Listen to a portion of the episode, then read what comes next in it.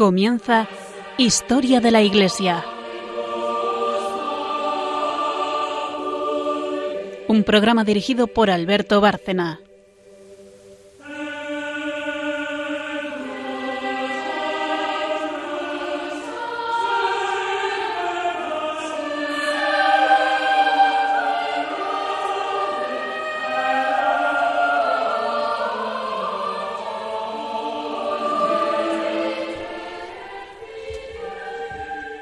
Buenas noches, oyentes de Radio María y de este programa Historia de la Iglesia.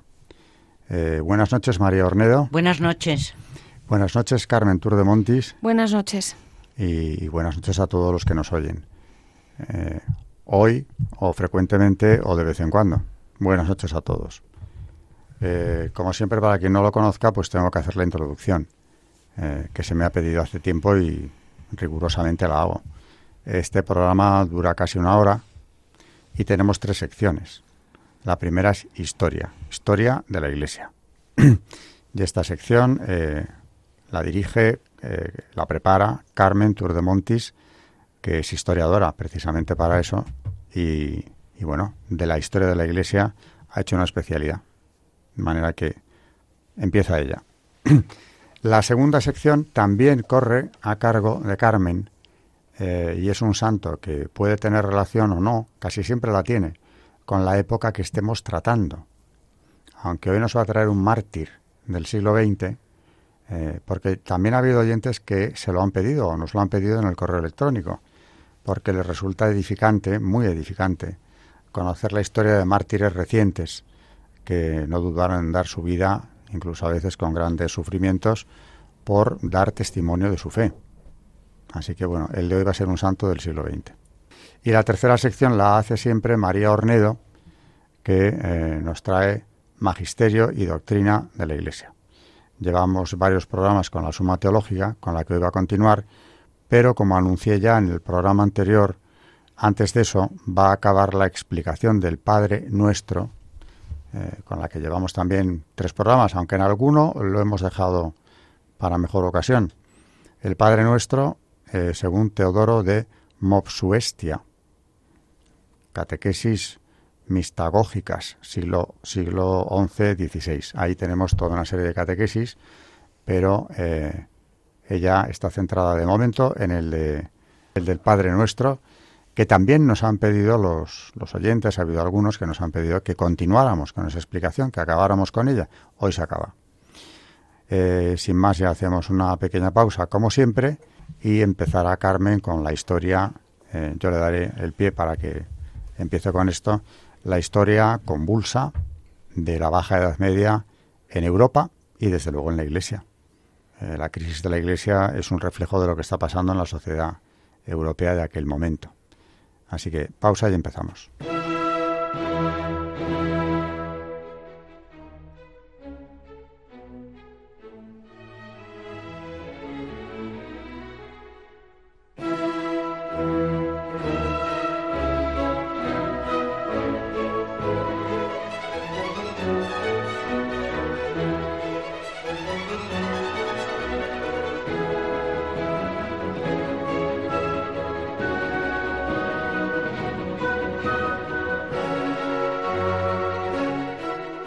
Están escuchando en Radio María Historia de la Iglesia, dirigido por Alberto Bárcena.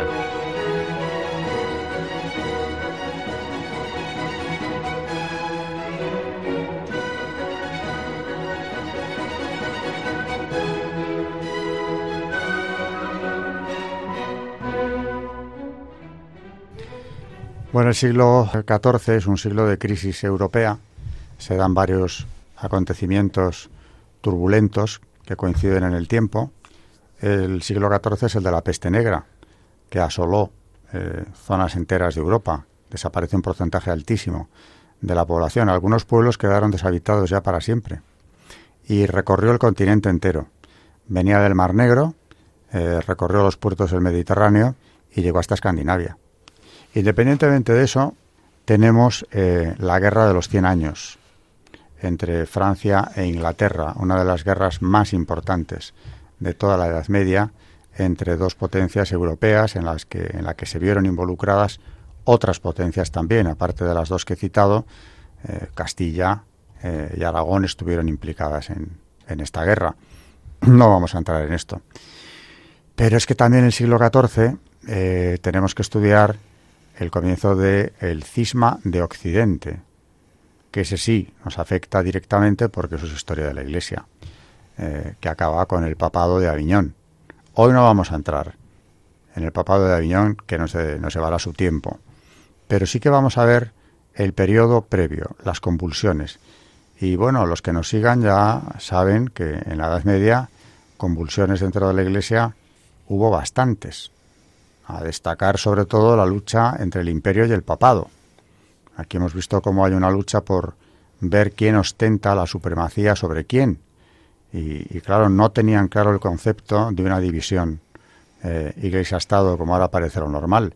En aquella época de, fe muy firme en, todos los europeos del, de, de la Edad Media, estamos hablando de la etapa de la cristiandad. Ese era el debate. Y en vez de aceptar que había dos potestades supremas, en lo espiritual el Papa y en lo terrenal el emperador, pues hubo intentos por parte del imperio, sobre todo, de entrometerse en, en los asuntos pontificios y luego también en algunos momentos la nobleza romana luchó entre sí con sus clientelas, con sus bandos detrás, por imponer un papa concreto. Eso ya lo hemos visto. Eh, esto no había terminado. Y desde luego, Carmen nos va a hablar hoy de, en aquellos momentos de convulsión previos al cisma, pero que ya eran de convulsión, de crisis, eh, surge la figura de un abad cisterciense, Joaquín de Fiore, que divide las etapas o la historia de, del cristianismo en tres, como la Santísima Trinidad, la del Padre, la del Hijo, la del Espíritu Santo, y anuncia que nos acercamos o estamos entrando, bueno, en su época, ya en la tercera de esas etapas. Pero anuncia también que vendrá un, eh, un Papa eh, angélico. Se entiende que es santo. Y esto es lo que nos lleva a que se produzca la elección de Celestino V, del que tenemos que hablar, porque tiene su peso en aquella historia y además es precedente eh, de, algo que ocurrió en el siglo XXI, la renuncia de un papa al solio pontificio. Bueno, esto sería la introducción. Carmen lo va a hacer de forma mucho más detallada y nos va a hablar de este papa que renuncia, quién era, por qué lo hace, etcétera, etcétera, y todo lo que había pasado antes de él. Así que adelante, Carmen, eh, esta es tu sección. Pues como dice Alberto, eh, el siglo XIII y el XIV, hoy vamos a hablar del XIII porque es eh, todo lo que pasa previamente al cisma de Aviñón, el sistema doctrinal y político de la cristiandad hace crisis en este siglo XIII con la aparición de un nuevo clima espiritual e ideológico que prevaleció en Europa durante la Baja Edad Media. El factor que de modo inmediato contribuyó a aquella ruptura es el enfrentamiento enconado y tenaz entre pontificado e imperio, representado respectivamente por los papas sucesores de Inocencio III y el emperador eh, Federico II, de la familia de los Stauffen.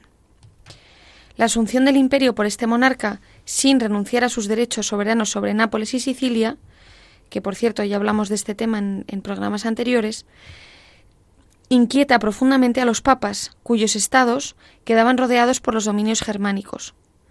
La personalidad de Federico II, más próxima a la del príncipe renacentista que a la del emperador cristiano, y su sospechosa religiosidad contribuían a alimentar las aprensiones pontificias.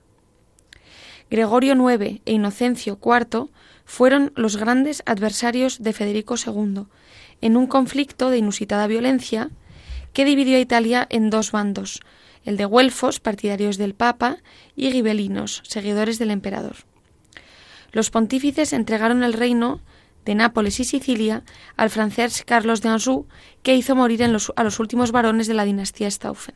Una mujer, Constanza, transmitió los derechos familiares a su marido Pedro III de Aragón y las vísperas sicilianas le entregaron la isla de Sicilia, dando así comienzo a la presencia aragonesa en el sur de Italia. De todo este tema de los güelfos y gibelinos hablamos en el programa, en el último programa, por cierto, cuando hablábamos también de la Inquisición, que hizo aquí también su aparición eh, en este conflicto. La violencia de estas luchas entre pontificado e imperio hirieron de muerte al régimen de la cristiandad medieval. La coyuntura histórica favoreció este proceso, pues el declive del imperio coincidía con el auge de otros estados, sobre todo de Francia, que vino a ser el poder secular sobre el cual trató de apoyarse ahora el pontificado. En estas nuevas circunstancias, la afirmación de los grandes monarquías occidentales y de sus consiguientes nacionalismos eclesiásticos se impuso al sentido de unidad esencial entre los pueblos cristianos, que siempre había imperado y que desde luego había inspirado la doctrina política de la cristiandad. Esta crisis del imperio fue tan profunda que a la muerte de Conrado IV quedó vacante durante 17 años el, el llamado largo interregno pero también el pontificado sufrió las consecuencias de la quiebra de la etnarquía cristiana. Entre los pueblos germánicos comenzó a latir un sordo resentimiento contra Roma, precedente lejano de la futura revolución luterana, y en el seno de la propia Iglesia se dejó sentir el ardiente deseo de un pontificado más espiritual y menos implicado en negocios mundanos. Como nos anunciaba Alberto, las profecías del abad cisterciense Joaquín de Fiore que anunciaban una nueva edad de la Iglesia, inaugurada por el advenimiento de un papa angélico, impresionaban a los espíritus y alimentaban aquellas esperanzas renovadoras. El reflejo más significativo de este clima, que prevalecía a finales del siglo XIII, fue la elección como papa del ermitaño Pedro Monrone, que tomó el nombre de Celestino V. Y, a pesar de que fue un eh, episodio fugaz, ya que a los cinco meses, consciente de su incapacidad para gobernar, renuncia a la tiara. Y hablando un poco más de, este episodio de la Iglesia, que como decía Alberto, eh, Benedicto XVI no fue el, primero, sino que tenemos este antecedente de este, de este Papa, que como decíamos estuvo solo cinco meses. Vamos a ver un poco algo sobre su vida Nació en el seno de una familia numerosa con de doce hijos en Abruzos, en Italia. Y él mismo cuenta en su autobiografía Mis padres tuvieron doce hijos como Jacob, y su mayor deseo era ofrecer alguno al Señor. Fue escogido el undécimo, que se llamaba Pedro, como fue escogido José en casa de Jacob. Pedro le decía a menudo a su madre Quiero ser un buen siervo de Dios. Este joven comenzó a distinguirse entre sus familiares por su alto grado de humildad le encantaba vivir solo como un ermitaño. Por eso se fue a una cueva. A ella acudía multitud de gente a hacerle consultas. Ordenado sacerdote en Roma, volvió a la cueva de nuevo. No se atrevía a celebrar la misa. Entonces oyó una voz del cielo que le decía Celebra la misa, hijo. Su fama de santidad se extendió por todos los contornos. Le siguieron muchos discípulos con los que fundó la Orden de los Celestinos, que más tarde se unió a los benedictinos. Cuando menos lo esperaba, se presentaron ante el obispos, varios obispos, para notificarle que había sido elegido papa. Él ya era un anciano de 73 años. Estamos en el año 1294 y todos lo aceptan bien porque la Iglesia necesitaba un Papa Santo para que acabara con las intrigas de los Orsinis y Colonas en la administración burocrática del Vaticano. Por otra parte, la Iglesia, recordemos que llevaba nada menos que dos años sin Papa. Al ser nombrado pontífice se puso el nombre de Celestino V. Imitando a Jesús, entró montado en un burro. Tras bajarse, los cardenales lo recibieron con alegría, pero en lugar de irse al Vaticano se marchó al Palacio Real de Nápoles. Allí mandó a construir una cabaña para vivir mejor en soledad. Al no tener experiencia diplomática, lo pasó francamente mal. Por eso presentó su renuncia. Duró en el papado, como decíamos, tan solo cinco meses. El 13 de diciembre de 1294 abdica Celestino V y once días después el cardenal Gaetano fue elegido papa en el cónclave celebrado en el Castelnuovo de Nápoles. Tomó el nombre de Bonifacio VIII y fue coronado y consagrado en Roma el 24 de diciembre de 1294. Al día siguiente emitió su primera encíclica, que anunciaba la renuncia de su antecesor y su propia elevación a la máxima dignidad de la cristiandad. Después, con la aprobación de los cardenales, revocó todos los derechos y privilegios otorgados por Celestino. Para evitar un posible cisma, Bonifacio VIII ordenó custodiar a Celestino V en Castello di Fumone, donde éste permaneció hasta su muerte. El Papa Clemente V lo hizo santo en Aviñón en 1313. Y, mm, como decíamos, mm, el pontificado de Bonifacio VIII abrió una sucesión de crisis de las más dramáticas y prolongadas que la Iglesia ha conocido en más de 20 años. Es con este Papa, el, que viene después de Celestino, al, haber abdicado, que es Bonifacio VIII, cuando empieza pues realmente esta crisis. De esto hablábamos en su día, 2013, cuando Benedicto XVI renunció. Y recordaréis que hicimos un programa especial precisamente en plena renuncia, cuando aún no se había elegido al nuevo Papa, porque fue algo que sorprendió mucho en su momento. Y, bueno, vinimos a hacer un, especial de historia de la Iglesia y ya hablamos de este Papa, claro, hace ya pues nueve años. Eh, pero bueno, creo que Carmen lo ha sintetizado muy bien.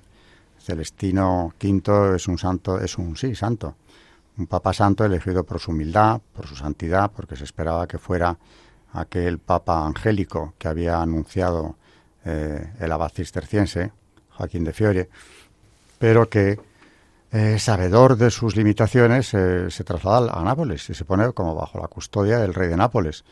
es más, pide que cerca del palacio se le construya una cabaña que es donde va a vivir, pero carente de formación y de condiciones diplomáticas, eh, por santo que fuera, que lo era, pues eh, no era capaz y lo sabía de gobernar la Iglesia, que no es algo precisamente sencillo.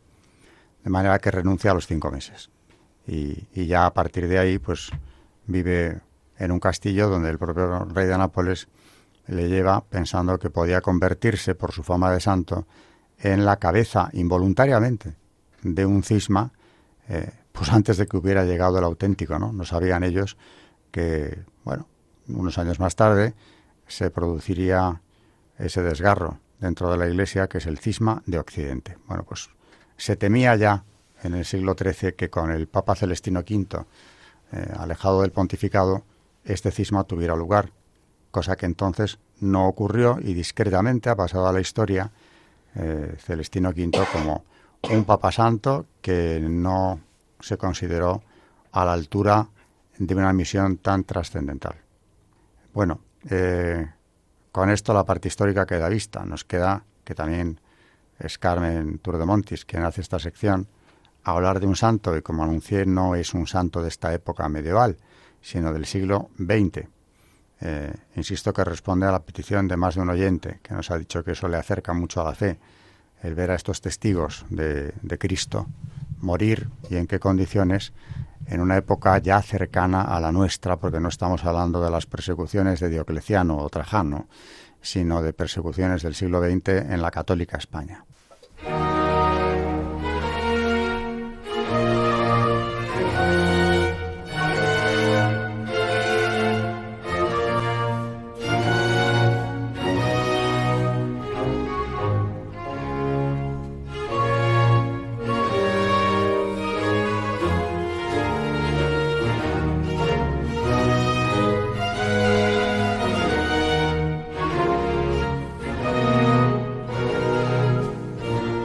Están escuchando en Radio María Historia de la Iglesia, dirigido por Alberto Bárcena.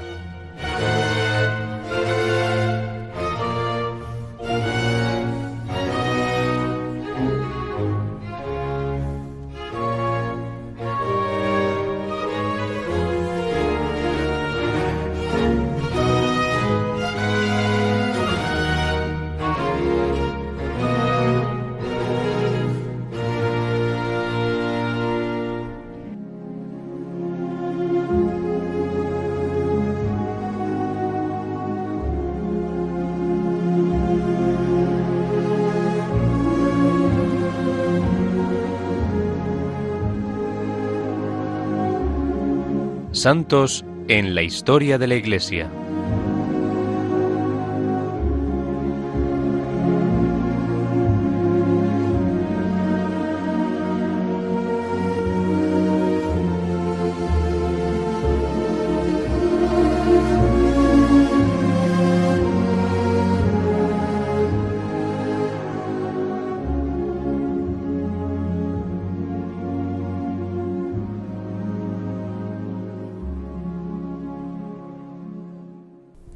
Hoy vamos a hablar de cómo fue el martirio del obispo florentino Asensio.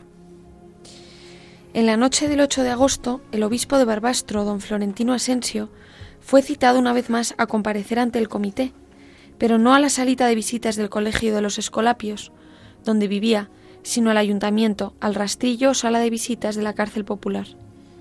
Al comunicarle la variación, el padre rector presintió lo peor. El obispo, aunque ya se había confesado otras veces, pidió de nuevo la absolución. Fue salvajemente asesinado. Lo amarraron codo con codo a otro hombre mucho más alto y recio, y los condujeron a los dos, después de varias horas de calabozo, al rastrillo. Entre frases groseras e insultantes, un tal Héctor, oculista de mala entraña, Santiago el Codina y Antonio el Marta se acercaron al obispo. El obispo estaba mudo y rezando. Santiago le dijo a un tal Alfonso, analfabeto, ¿no decías que tenías ganas de comer carne de obispo? Ahora tienes la ocasión. Alfonso no se lo pensó dos veces, sacó una navaja y allí fríamente le cortó en vivo los testículos. En el suelo había un ejemplar de Solidaridad Obrera, donde Alfonso recogió los despojos, se los puso en el bolsillo y fue mostrando como trofeo por bares de Barbastro. Le cosieron la herida de cualquier manera con hilo de esparto, como a un pobre caballo destripado. Los testigos garantizan que aquel guiñapo de hombre, el obispo de Barbastro, se había derrumbado de dolor sobre el pavimento si no hubiera estado atado al codo de su compañero, que se mantuvo y lo mantuvo en pie, aterrado y mudo. El obispo fue empujado a la plazuela y conducido al camión de la muerte. Le obligaron a ir por su propio pie, chorreando sangre. Ante los ojos de los hombres era un pobre perro escarnecido. Ante los ojos de Dios y de los creyentes era la imagen ensangrentada y bellísima de un nuevo mártir, en el trance supremo de su inmolación. Completaba en su cuerpo lo que le faltaba a la pasión de Cristo. El heroico prelado que el día anterior había terminado una novena en el corazón de Jesús iba diciendo en voz alta Qué noche más hermosa esta para mí. Voy a la casa del Señor. José Subías de Salas Bajas, el único superviviente de aquellas primeras cárceles de Barbastro, oyó comentar a los mismos ejecutores. Se ve que no sabe a dónde lo llevamos. Decía él, me lleváis a la gloria, yo os perdono, en el cielo rogaré por vosotros. Anda, date prisa, le decían. No, si por más que me hagáis yo os he de perdonar. Uno de los anarquistas le golpeó la boca con un ladrillo y le dijo, toma la comunión. Extenuado llegó al lugar de la ejecución, que fue el cementerio de Barbastro. Al recibir la descarga los milicianos le oyeron decir, Señor, compadécete de mí. Pero el obispo no murió aún. Lo arrojaron sobre un montón de cadáveres y después de una hora o dos de agonía atroz lo, lo remataron de un tiro. No le dieron el tiro de gracia al principio, sino que lo dejaron morir desangrándose. Sabemos por otras fuentes que la agonía le arrancaba lamentos. Se le, se le oía decir, Dios mío, abridme pronto las puertas del cielo. Y también, Señor, no retardéis el momento de mi muerte, dadme fuerzas para resistir hasta el último momento. Y repetía muchas veces lo de su sangre y el perdón de los demás. Otro testigo le oyó que ofrecía su sangre por la salvación de su diócesis. Después de muerto, Mariano y el Peir lo desnudaron, y el enterrador, el enterrador le dio a Mariano los pantalones que se puso dos días después porque estaban en buen uso, y a José, el garrilla, le dio los zapatos. Los llevé hasta que se me rompieron declaró él mismo después de la guerra antes de ser ejecutado. Durante varios años se pudieron ver las baldosas ensangrentadas del rastrillo, testigos mudos de aquella salvajada. Y este artículo lo hemos encontrado, es del padre eh, Gabriel Campos Villegas, en su recopilación de mártires claretianos de Barbastro. Bueno, sí es impresionante la forma en la que murió eh, don Florentino, el obispo de Barbastro, eh, quizá lo que más llame la atención, aparte de la barbarie que se, que se empleó con él, es el constante perdón y el ofrecer su sangre por la salvación de la diócesis y el perdón constante y reiterado a los que le estaban haciendo todo aquello. En otro testimonio que no recoge este que Carmen nos ha traído, eh, cuando le estaban pegando, llevando camino de, del fusilamiento, eh, dice a los verdugos, no, si por más que me hagáis, os voy a perdonar. Y lo mantuvo hasta el final. Eh, y claro, por eso es un mártir. Mártir no muere odiando, ni buscando la venganza, ni llamando a que se venguen nadie en nombre de él o de otros. Muere como este, perdonando y ofreciendo su muerte por la salvación de su diócesis. Hay que añadir a esto que le habían avisado antes, días antes, dada la situación que se vivía ya, que eh, saliera huyendo de Barbastro y se negó, eh, entendiendo que su lugar estaba allí, fuera como fuese, porque se sentía lo que era, el pastor de aquella diócesis. Así que es un ejemplo eh, impresionante, perfecto, diríamos, de lo que es un mártir. Y nos da esperanza ver que en el siglo XX, igual que en época de Trajano o en época de Nerón, Diocleciano o el que queramos, ¿no? en todas las épocas no han faltado mártires. En el siglo XX ese espíritu martirial seguía tan vivo como en los primeros tiempos de la Iglesia, como sigue estándolo hoy, en el siglo XXI, donde miles de cristianos en el mundo siguen ofreciendo su vida por amor de Dios y como testimonio de su fe en Cristo. Bueno, el, el santo, digo, no es medieval, precisamente, pero nos ha servido como una reflexión sobre lo que es dar eh, la vida, dar la sangre como testigos de Cristo. Bien elegido. Y después de este, eh, bueno, hacemos una pausa y ya viene María con su magisterio. Recuerdo que primero hablará del Padre Nuestro, la explicación del Padre Nuestro, y a continuación volveremos sobre la suma teológica.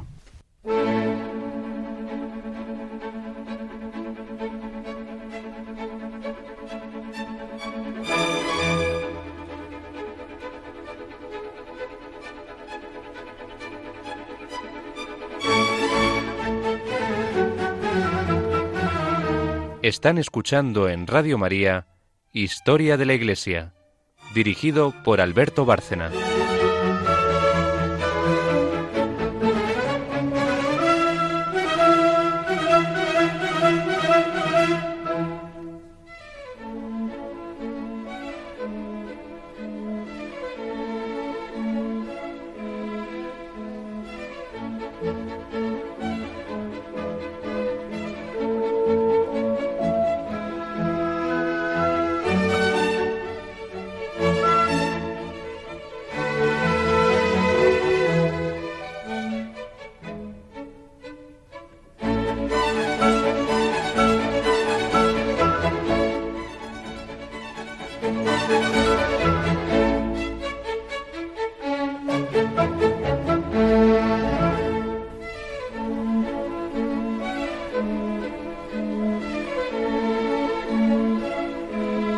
El Magisterio de la Iglesia.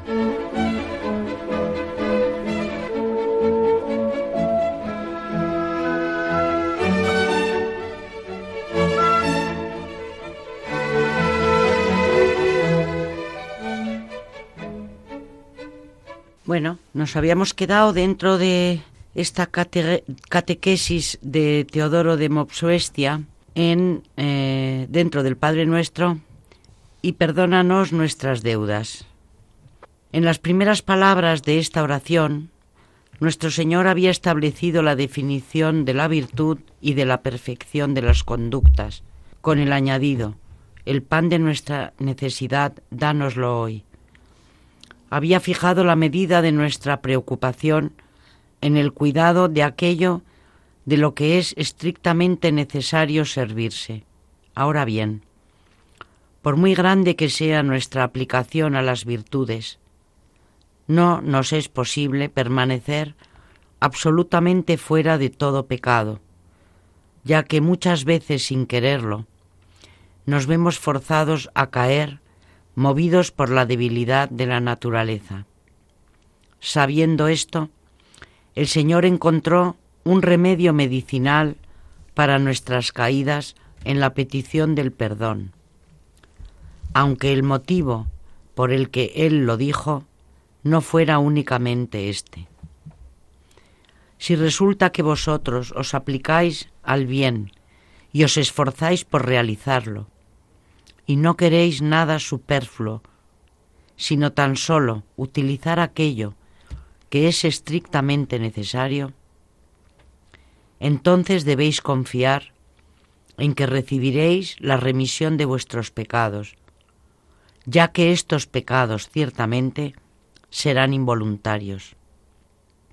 En efecto, es evidente que quien se esmera en la realización de las cosas bellas y buenas y trabaja con celo para librarse de lo que es odioso, sin duda no habrá recaído en el error por su propio gusto.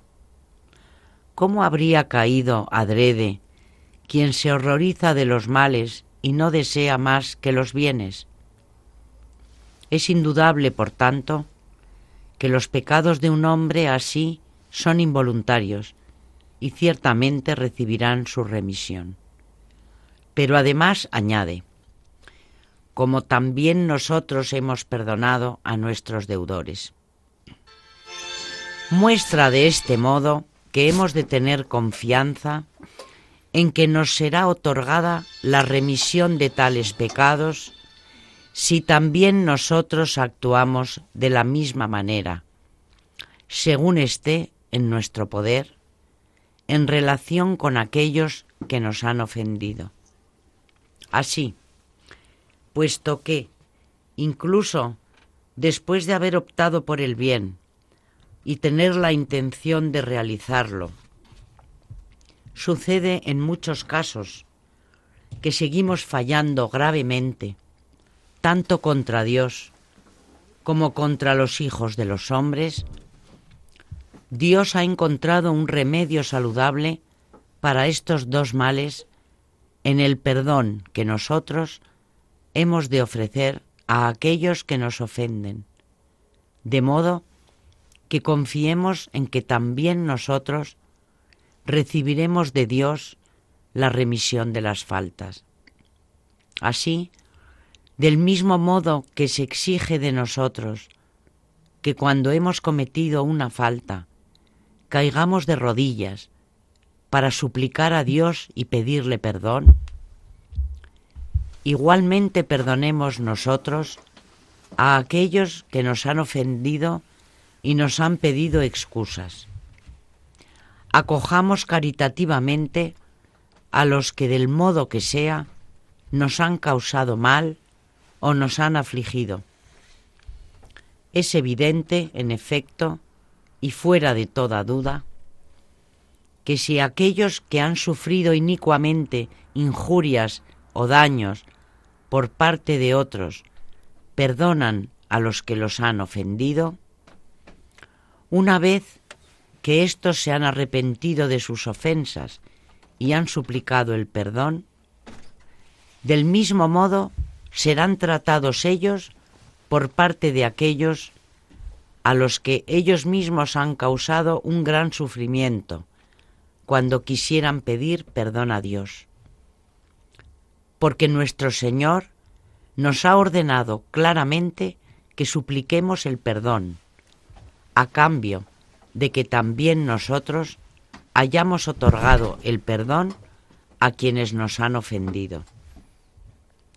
Y como nosotros caemos de modo inesperado en numerosas tribulaciones en este mundo, las que provienen de las enfermedades corporales o de las maldades de los hombres, y tantas otras miserias que nos atrapan en sus redes y nos dejan perplejos, hasta el punto de que nuestra alma se ve fuertemente turbada por unos pensamientos que con tanta frecuencia nos hacen desviarnos de la práctica del bien, añadió oportunamente, no nos dejes caer en la tentación.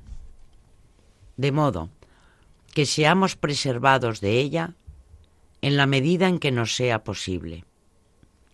Si se nos presentan tentaciones, hagamos un gran esfuerzo para soportar con fortaleza aquellas tribulaciones que no esperábamos nos fuesen a sobrevenir. Y principalmente pidamos a Dios que no nos alcance la tentación. Pero si nos alcanza, pidamos entonces poder soportarla heroicamente y que termine pronto. Porque todos sabemos que en este mundo muchas son las tribulaciones que desasosiegan nuestro pensamiento de muy diversas maneras. Ya el sufrimiento corporal, en efecto, si se prolonga y se agrava, sume en una gran turbación a quienes lo padecen. y las pasiones corporales, sin que nosotros lo queramos, nos seducen hasta hacer que nos apartemos del deber. Basta ver de pronto un rostro bello para que inmediatamente se despierte la concupiscencia que dormitaba en nuestra naturaleza. Hay, además, otras cosas semejantes que nos sobrevienen de diferentes modos, cuando ni siquiera pensábamos en ellas. Todo esto, sin que nosotros lo queramos, empuja con violencia hacia el mal a nuestra capacidad de elección y a nuestra misma complacencia en el bien. Pero especialmente los proyectos de los hombres malvados y de los rebeldes que ponen todo su empeño en hacer lo que es odioso, bastan para hacernos salir en todos los modos posibles de aquello en lo que habíamos puesto nuestra buena intención, incluso a quien con gran diligencia se aplicaba a la virtud. Cuánto más, por encima de todo, recibimos perjuicio cuando son los mismos hermanos en la fe los que actúan contra nosotros. Es a ellos a los que nuestro, nuestro Señor se refería cuando dijo, a aquel que escandaliza a uno de estos pequeños que creen en mí, más le valdría ser arrojado con una piedra de molino colgada de su cuello y sumergido en las profundidades del mar. Mateo 18:6. Porque es a los rebeldes que están en nuestra misma comunidad a los que les dirige estas cosas, amenazándolos con sentencias crueles si en su ignominia y su malignidad disponen para los humildes y los puros todas estas trampas que tan fácilmente los pueden alejar del deber. Justamente a esto es a lo que él llama escandalizar, a que aquellos, por sus malas acciones o su desvergüenza, causen daño a quienes por amor a la virtud se esfuerzan en vivir humildemente y con toda pureza. Por todo esto, finalmente, después de decir no nos dejes entrar en la tentación, añadió, sino líbranos del maligno. Porque en todas estas cosas no es pequeño el daño que nos causa la malicia de Satán, que pone por obra variadas y numerosas astucias para conseguir que, así lo espera él, nos salgamos de la consideración y la elección del deber. Nuestro Señor, por tanto, en estas palabras de la oración, ha encerrado la perfección de las conductas y ha enseñado claramente cuál es el modelo al que nos debemos conformar y a qué nos hemos de aplicar y de qué nos tenemos que alejar y qué hemos de pedir a Dios. De este modo, nuestros bienaventurados padres, considerando que junto con la rectitud de la enseñanza y una fe verdadera, es necesario que nos esforcemos también en una vida y unas conductas convenientes y bellas. Transmitieron esta oración a aquellos que se acercan para recibir el don del bautismo. Así, por la exposición de la fe, nos enseñan la exactitud de la doctrina y además, por la oración transmitida, regulan nuestra vida para que por medio de la virtud nuestra conducta sea tal como conviene a quienes reciben el don del bautismo, aquellos que ya desde aquí abajo son inscritos como hijos de una ciudad de conductas celestes. Esto es lo que, en la brevedad de sus palabras, os enseña la oración del Señor. Esforzaos para que permanezcan en vuestra inteligencia de un modo puro, meditadlas cuidadosamente y asumid la carga de ponerlas en práctica. De modo que desde aquí abajo os modeléis ya, en la medida de vuestras fuerzas, según el mundo venidero. Caminad en todo aquello que nos enseñó nuestro Señor, y seréis así dignos de los bienes celestes que todos debemos recibir por la gracia del Hijo único de Dios, a quien sea la gloria junto con el Padre y el Espíritu de Santidad, ahora y en todo tiempo y por los siglos de los siglos. Bueno, hoy sí que hemos conseguido llegar al final de la explicación del Padre Nuestro y espero que, que bueno, que haya satisfecho a quien nos pedía que esto se terminara, que no se quedara en medio o a medias como en un programa anterior. Eh, profundísima explicación de esta oración, la más importante porque es la que nos enseña eh, el verbo encarnado, precisamente. Y como decía antes, ahora, terminada la, explicación del Padre Nuestro, María vuelve con la suma teológica y, eh, si no me equivoco, con el dogma de la transustanciación, con el que no hemos acabado. Sí, el otro día nos hemos quedado dentro de la introducción a la cuestión de la transubstanciación en la presencia real en la tradición. Ya habíamos visto cómo los santos padres, San Ireneo de León, San Juan Crisóstomo, San Cirilo de Jerusalén, mm, San Basilio, San Gregorio Niazanceno, San Hilario de Poitiers, San Agustín, toman la Eucaristía y la confesión de la presencia real como tema frecuente en sus escritos. Y nos habíamos quedado en que la totalidad del sacramento, Cristo revestido de las especies sacramentales, es figura del cuerpo natural o es su cuerpo natural en figura. Y segundo, que la Eucaristía es sacramento y sacrificio. Las especies del pan y vino separadas son figura del sacrificio cruento de la cruz. Tercero, que hay una comunión carnal, la que se tendría si se tomara a Cristo en su propia especie, y otra espiritual o sacramental, con la que no se asimila la carne, sino el espíritu, si bien lo que, lo que se toma es la carne, aunque en especie ajena. Las expresiones de referencia son exactas e interpretadas a la luz de estas verdades. Hay por último otra explicación que cabe en algunos casos determinados.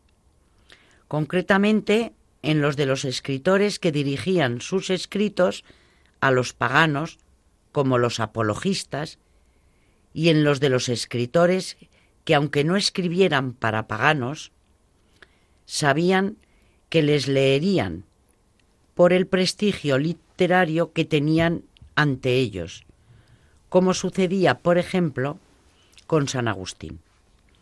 Estos escritores debían escribir con gran cautela. El misterio de la Eucaristía era objeto de fáciles tergiversaciones por parte de los paganos que habían participado o habían oído hablar de los banquetes cruentos de las religiones orientales. De hecho, algunas veces acusaban a los cristianos de tener liturgias de este género, porque decían que comían carne de niños. Si al escribir hubieran dicho claramente que comían la carne de Cristo, los infieles que les leyeran y que no estaban preparados para comprender el misterio, inmediatamente se hubieran confirmado en sus falsas y horrendas suposiciones. De ahí la necesidad de la cautela y de las frases ambiguas. Para los fieles que las leyeran, el sentido era claro, las entendían enseguida. Y bien, sabían que se trataba de la presencia real. Los paganos, en cambio, recibían la verdad velada. Se les daba pie para que interpretaran la presencia de manera simbólica y no tuvieran ocasión para acusar a los fieles de homofagia. Del uso de esta cautela tenemos algunos ejemplos. Primero, el de San Pablo. Escribió muchas epístolas a los fieles. En ellas les hablaba con claridad. Concretamente habla con toda claridad de la Eucaristía, del banquete litúrgico, de que no se puede participar en las liturgias de los ídolos, porque hemos comido a Cristo. Y les dice previamente que les habla con esta claridad porque les habla como a prudentes. Pero escribió una a los judíos. A ellos ya no les podía hablar con la misma claridad. No tenían capacidad suficiente para comprender bien el misterio de la Eucaristía. El ejemplo de los oyentes de Cafarnaúm era prueba de ello. Cuando el Señor les habló con toda claridad, pensaron que se trataba de una comunión carnal. A pesar de las rectificaciones que les hizo, no lo comprendieron y le abandonaron. Pues bien, en esta epístola usa de toda cautela. Habla de Melquisedec, cuyo sacerdocio es símbolo del de Cristo, y explica el simbolismo. Melquisedec se interpreta primero rey de justicia y luego también rey de Salem, es decir, rey de paz. Sin padre, sin madre, sin genealogía, sin principio de sus días ni fin de su vida, se, se asemeja en eso al Hijo de Dios, que es sacerdote para siempre. Un lector hebreo podría darse por satisfecho con esta explicación. El Génesis introduce en escena a Melquisedec, sin decir quiénes son sus padres, y le hace desaparecer sin narrar su muerte. También dice que era sacerdote. Por otra parte, su nombre significa justicia, y dice el texto sagrado que fue rey de Salem, que significa paz. Ya está el simbolismo explicado. Cristo fue sacerdote según el orden de Melquisedec. Por eso su sacerdocio es de paz de justicia y eterno, porque no tiene fin. Pero no se agotan aquí las analogías, falta una, la más principal. De Melquisedec se dice en el Génesis que era sacerdote del Altísimo y que ofreció pan y vino. La interpretación paulina llega a muchos detalles. El de su nombre, el del nombre de la ciudad donde reinaba, el hecho de ser sacerdote, el de su duración, pero no llega al detalle interesantísimo del pan y del vino. Esta omisión se explica en otro pasaje paralelo de la misma epístola.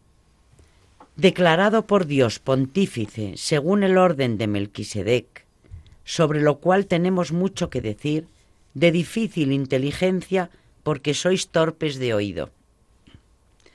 Los judíos eran torpes de oído para oír mucho de lo que Pablo podía decirles sobre las analogías entre Cristo y Melquisedec. Les dijo lo que reza el primer texto. Cayó lo del pan y del vino. De esto, sin embargo, habla a los cristianos de Corinto.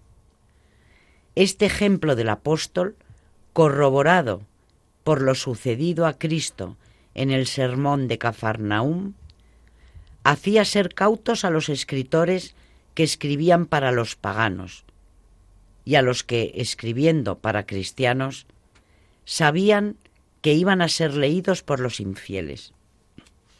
Hablaban ambiguamente. Los cristianos, para los que no existían dudas referentes a la Eucaristía les entendían perfectamente y los paganos no encontraban motivo para malas interpretaciones. De hecho, y es el segundo ejemplo que citamos, el primero ha sido el de San Pablo. San Agustín, en ocasiones, hablando de la Eucaristía, se limita a decir, sucede aquí lo que los fieles ya saben, sin más explicaciones. Explicaciones falsas del misterio. Entre los católicos no ha habido ni hay otra explicación que la expuesta, que además es dogmática. Hasta el siglo XVI no hubo otra, salvo los casos aislados de Berengario, de Wycliffe, de Hus y pocos más. A partir del siglo XVI, gran parte de la masa protestante empieza a negar la presencia real y dice que Cristo está presente en el pan como en un símbolo. Las explicaciones simbolistas se multiplicaron y se multiplican, devorándose unas a otras. Señal clara de la insuficiencia interna que llevan consigo. La aparición de estas explicaciones, como es natural, no ha debilitado a la explicación auténtica, que lleva veinte siglos de existencia. He aquí el resumen de las interpretaciones no católicas. Entre los protestantes hay tres posiciones diversas frente al misterio de la presencia de Cristo. La primera es de Lutero, quien fue lo suficientemente sincero para decir que no podía negar la claridad de los textos evangélicos y paulinos sobre la presencia de Cristo. Negó, sin embargo, la transubstanciación, por lo que, según él, coexisten bajo las especies del pan dos substancias, la del pan y la del cuerpo del Señor. La segunda de Calvino, quien también admite la presencia real. Pero la realidad de Cristo no es substantiva, sino sólo virtual. No está la substancia de su cuerpo y de su sangre, sino una virtud divina, capaz de producir auténticos frutos de santificación. La tercera, Zuinglio, quien niega toda realidad. Para él no hay más que simbolismo, ni substancia ni virtud divina especial. Esta opinión es la más corriente entre los protestantes y la que se ha atomizado explicando el símbolo de maneras infinitas. Buen repaso también a la visión protestante de las iglesias reformadas sobre el dogma de la transustanciación. Aquí ya empieza como, bueno, empezamos a ver una confusión realmente grave, más en unos casos que en otros, pero grave en cualquier caso, que será lo que lleve al concilio de Trento a redefinir eh, los rasgos propios de cada uno de los sacramentos. Especialmente importante este, de la transustanciación, porque Lutero había puesto eh, en duda, había desvirtuado los caracteres de cada uno de estos sacramentos. Trento, el concilio de Trento, le va a dar una respuesta adecuada, reafirmándose en la fe de la Iglesia. Bueno, a eso ya llegaremos. Nos falta bastante porque todavía ni siquiera hemos entrado en el 16. Nos estamos preparando aquí en Historia de la Iglesia para abordar el, el cisma de Occidente, como nos decía Carmen antes, pero no hemos ni siquiera entrado en él. De todas formas, estos son eh, dogmas, esto es la fe de la Iglesia.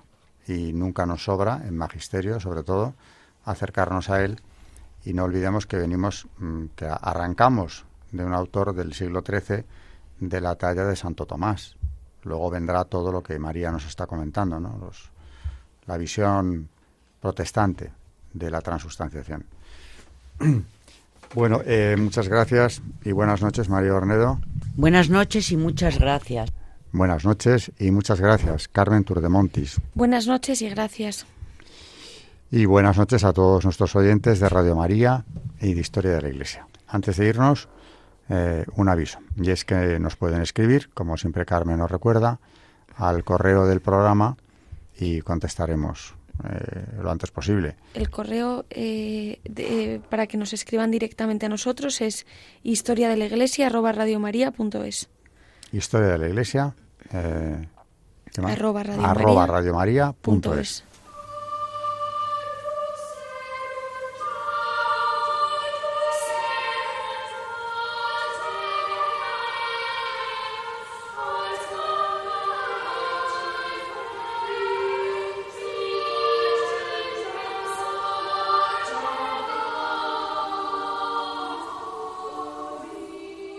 Han escuchado Historia de la Iglesia un espacio dirigido por Alberto Bárcena.